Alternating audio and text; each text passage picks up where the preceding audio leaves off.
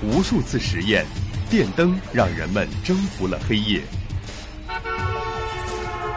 一声鸣笛，汽车让远方不再遥远。轻击鼠标，世界就在我们的眼前。魅力科技让生活更加有趣。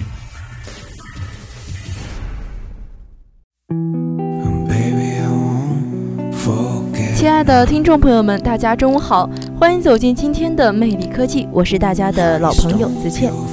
今日头条是一款基于数据挖掘的推荐引擎产品，它为用用户推荐有价值的个性化的信息，提供连接人与信息的信息服务，是国内移动互联网领域成长最快的产品服务之一。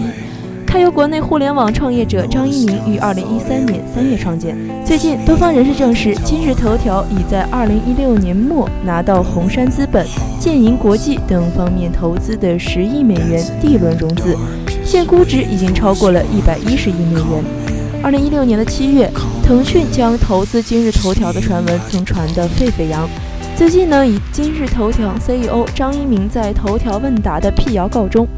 不过，今日头条的融资步伐并未停止，BAT 都曾与今日头条有过接触。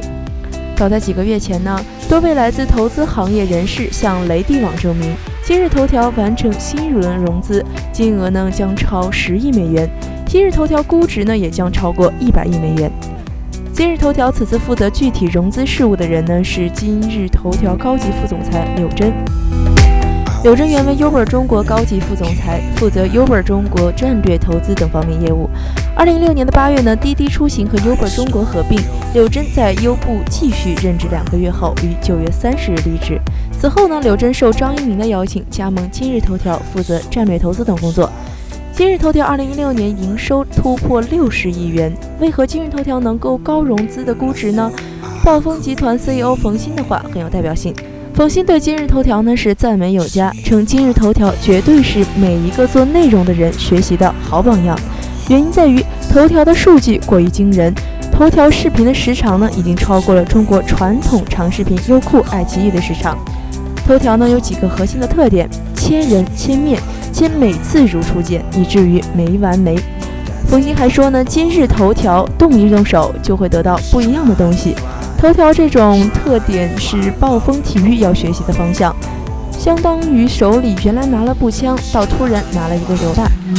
据一位来自 BAT 方面的人士透露呢，今日头条2016年的营收超过六十亿元，有6.7亿的净收入。此外呢，今日头条在海外也有很多布局，包括印度尼西亚等东南亚市场，今日头条呢是都有投资的。新浪与中宏伟退出今日头条股东行列，在今日头条完成新一轮融资的同时呢，新浪与三六零董事长周宏伟已分别退出今日头条的股东序列，其中新浪的股份转给了其他投资人，周宏伟呢所持的股份则转给了今日头条的管理层。新浪和周宏伟退出今日头条的原因是不同的，一位投资行业人士呢对雷地网透露，新浪 CEO 在与投资人交流时透露。今日头条与新浪及新浪微博的利益冲突是比较大的。新浪主要是考虑到彼此竞争的因素上做出上述选择，而如今呢，随着今日头条做大，对新浪微博能分到的广告份额呢也会受到蚕食，因此新浪会转让了所有的今日头条股份。二零一四年六月呢，今日头条曾宣布完成 C 轮一亿元融资，红杉资本领投，微博跟投，当时的估值呢大概有五亿美元。如今，新浪已在今日头条上的投资获得了巨大的投资回报。据多位人士透露呢，今日头条此次拿超过十亿美元的融资，主要是为了二零一七年的内容战争做准备。今日头条在二零一七年会大力发展视频和问答板块。今日头条上升的很快，主要蚕食的呢是百度的广告份额，但 BAT 都有未掉以轻心，无论是腾讯、阿里还是百度，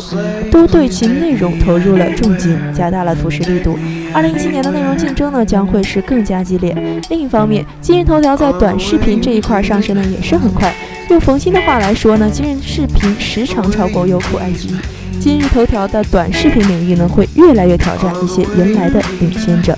比如二零一六年声名鹊起的快手，估值已超过了二十亿美元。最近刚刚获得腾讯领投的三点五亿美元，在视频领域关于快手和今日头条竞争的讨论也开始兴起了。